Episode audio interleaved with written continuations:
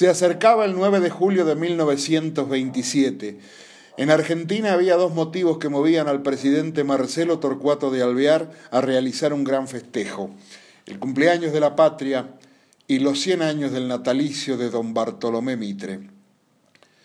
El deseo era que desfilaran por las calles de Buenos Aires las escuelas de cadetes de Uruguay, Brasil, Paraguay y Chile.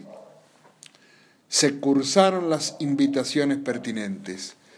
El presidente de Chile le dijo a su ministro del Interior que sentía temor del cruce por la cordillera, por las nevadas que siempre había para esas fechas en el imponente macizo andino. El ministro del Interior chileno le contestó, si hay nieve, que crucen a pie para eso son soldados.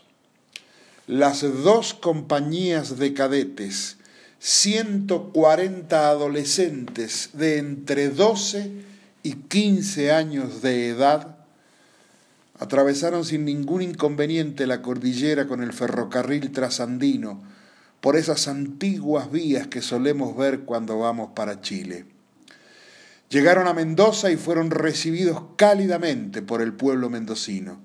Inmediatamente el 7 de julio de 1927 partieron para Buenos Aires en tren.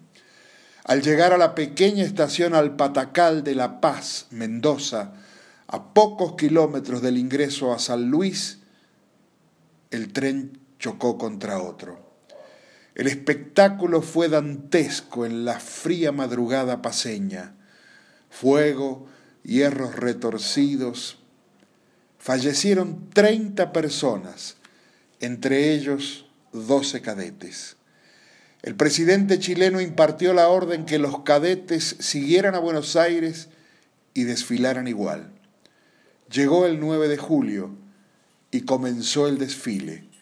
Cuando a lo lejos el público divisó que venían marchando los cadetes chilenos por la calle Florida, la gente no pudo ser contenida y las ovaciones, aplausos y lágrimas del buen pueblo argentino fueron conmovedoras. Los cadetes chilenos lloraban al marchar, impresionados por todo lo vivido que más ese aplauso y reconocimiento en tierras extranjeras los acompañó por el resto de sus vidas. En homenaje a este hecho se hicieron muchas esculturas, Muchas calles mendocinas tienen el nombre de cadetes chilenos y el pequeño poblado de Alpatacal de La Paz cambió su nombre por el de cadetes chilenos. Hoy el pueblo está abandonado. Hoy las esculturas fueron robadas.